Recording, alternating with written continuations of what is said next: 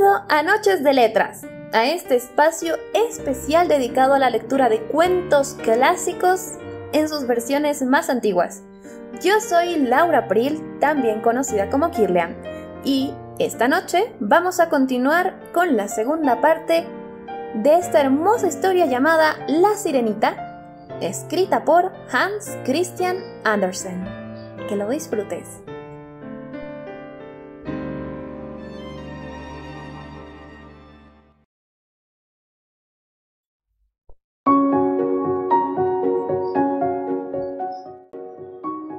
La cuarta de las hermanas no fue tan atrevida. No se movió de alta mar y dijo que este era el lugar más hermoso. Desde él se divisaba un espacio de muchas millas y el cielo semejaba una campana de cristal. Había visto barcos, pero a gran distancia. Parecían gaviotas. Los graciosos delfines habían estado haciendo piruetas y enormes ballenas la habían cortejado, proyectando agua por las narices como centenares de surtidores. Al otro año, tocó el turno de la quinta hermana. Su cumpleaños caía justamente en invierno. Por eso vio lo que las demás no habían visto la primera vez. El mar aparecía intensamente verde a su alrededor flotaban grandes icebergs, parecidos a perlas, dijo, y sin embargo, mucho mayores que los campanarios que construían los hombres. Adoptaban las formas más caprichosas y brillaban como diamantes. Ella se había sentado en la cúspide del más voluminoso y todos los veleros se desviaban aterrorizados del lugar donde ella estaba con su larga cabellera ondeando al impulso del viento. Pero hacia el atardecer, el cielo se había cubierto de nubes. Y habían estallado relámpagos y truenos, mientras el mar, ahora negro, levantaba los enormes bloques de hielo que brillaban a la luz de los rayos. En todos los barcos arriaban las velas y las tripulaciones eran presa de angustia y terror. Pero ella había seguido sentada tranquilamente en su iceberg, contemplando los rayos azules que zigzagueaban sobre el mar. La primera vez que una de las hermanas salió a la superficie del agua, todas las demás quedaron encantadas oyendo las novedades y las bellezas que había visto. Pero una vez tuvieron permiso para subir cuando les viniera en gana, aquel mundo nuevo pasó a ser indiferente para ellas. Sentían la nostalgia del suyo y al cabo de un mes afirmaron que sus parajes submarinos eran los más hermosos de todos y que se sentían muy bien en casa. Algún que otro atardecer, las cinco hermanas se cogían de la mano y subían hasta la superficie. Tenían bellísimas voces, mucho más bellas que cualquier humano, y cuando se fraguaba alguna tempestad, se situaban ante los barcos que corrían peligro de naufragio y con arte exquisito cantaban a los marineros las bellezas del fondo del mar, animándolos a no temerlo. Pero los hombres no comprendían sus palabras y creían que eran los ruidos de la tormenta. Y nunca les era dado contemplar las magnificencias del fondo. Pues si el barco se iba a pique, los tripulantes se ahogaban y al palacio del rey del mar solo llegaban cadáveres. Cuando al anochecer las hermanas, cogidas del brazo, subían a la superficie del océano, la menor se quedaba abajo, sola, mirándolas con ganas de llorar. Pero una sirena no tiene lágrimas y por eso es mayor su sufrimiento. ¡Ay! Si tuviera 15 años, decía. sé que me gustará el mundo de allá arriba y amaré a los hombres que lo habitan. Y como todo llega a este mundo, al fin cumplió los 15 años. Bien, ya eres mayor, le dijo la abuela, la anciana reina viuda. Ven, que te ataviaré como a tus hermanas.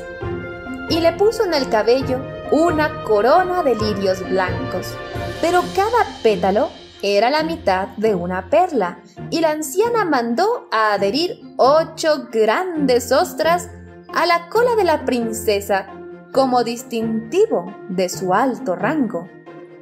¡Duele! exclamaba la doncella. Hay que sufrir para ser hermosa, contestó la anciana. La doncella, de muy buena gana, se habría sacudido todos aquellos adornos y la pesada diadema, para quedarse vestida con las rojas flores de su jardín. Pero no se atrevió a introducir novedades. ¡Adiós! dijo elevándose ligera y diáfana a través del agua como una burbuja. El sol acababa de ocultarse cuando la sirenita asomó la cabeza a la superficie. Pero las nubes relucían aún como rosas y oro, y en el rosado cielo brillaba la estrella vespertina, tan clara y bella. El aire era suave y fresco, y en el mar reinaba absoluta calma. Había, a poca distancia, un gran barco de tres palos una sola vela estaba izada, pues no se movía ni la más leve brisa, y en cubierta se veían los marineros por entre las jarcias y sobre las pértigas.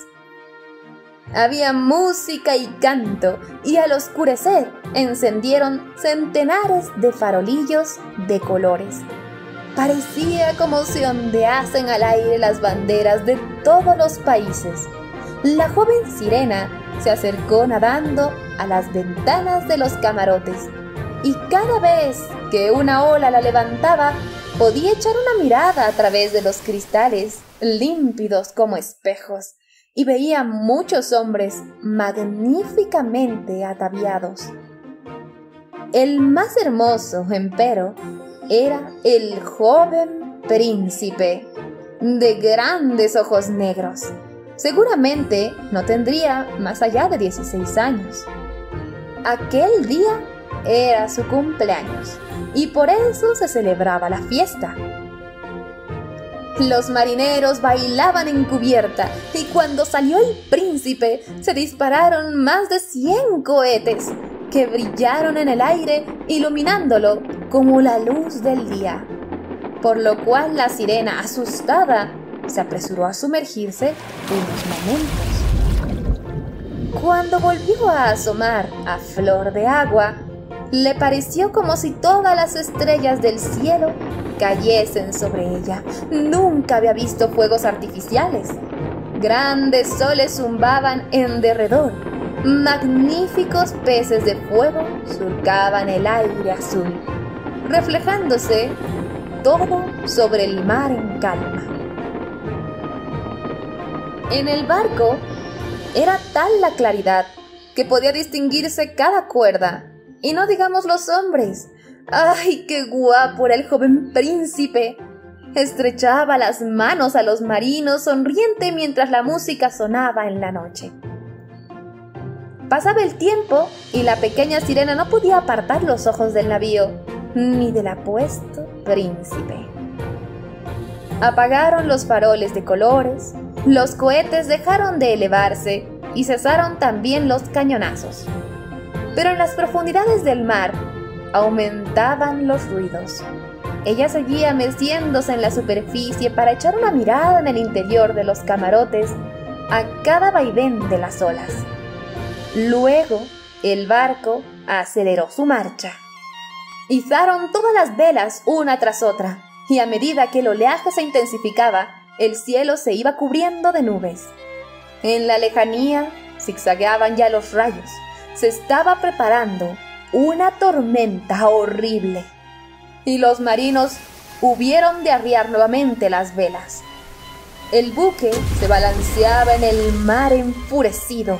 Las olas se alzaban como enormes montañas negras que amenazaban estrellarse contra los mástiles.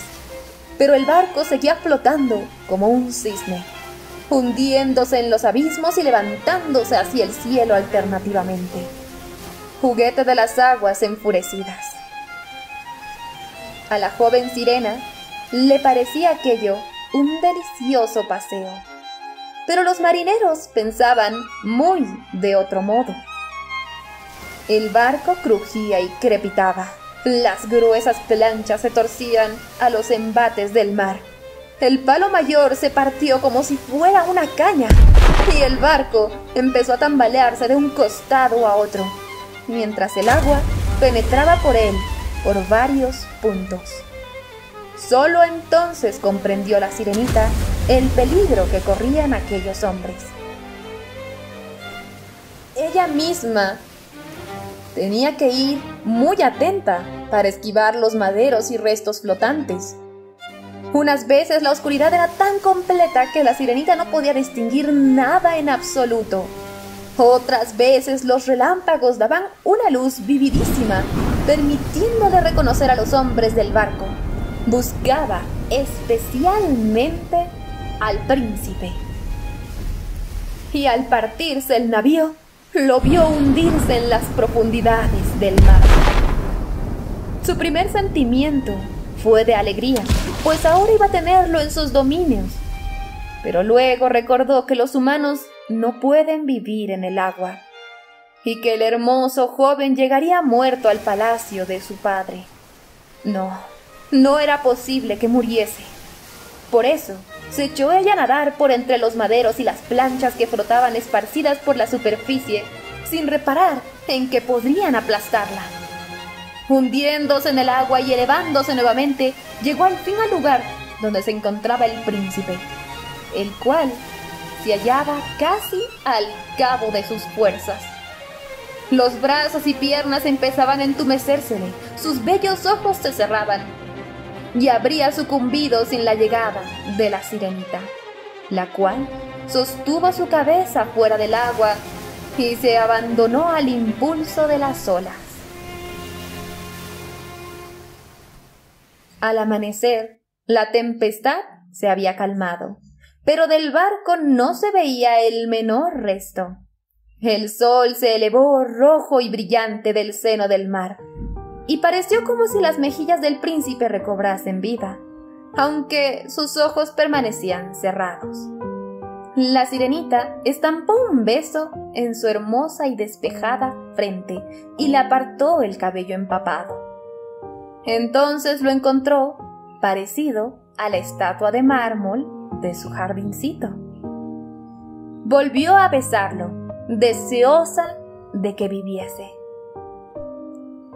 La tierra firme apareció ante ella, las montañas azules en cuyas cimas resplandecía la blanca nieve, como cisnes allí posados. En la orilla se extendían soberbios bosques verdes y en primer término había un edificio que no sabía lo que era, pero que no podía ser una iglesia o un convento. En su jardín crecían naranjos y limoneros y ante la puerta se alzaban grandes palmeras. El mar formaba una pequeña bahía resguardada de los vientos, pero muy profunda, que se alargaba hasta unas rocas cubiertas de fina y blanca arena. A ella se dirigió con el bello príncipe y depositándolo en la playa tuvo buen cuidado de que la cabeza quedase bañada por la luz del sol. Las campanas estaban doblando en el gran edificio blanco y un grupo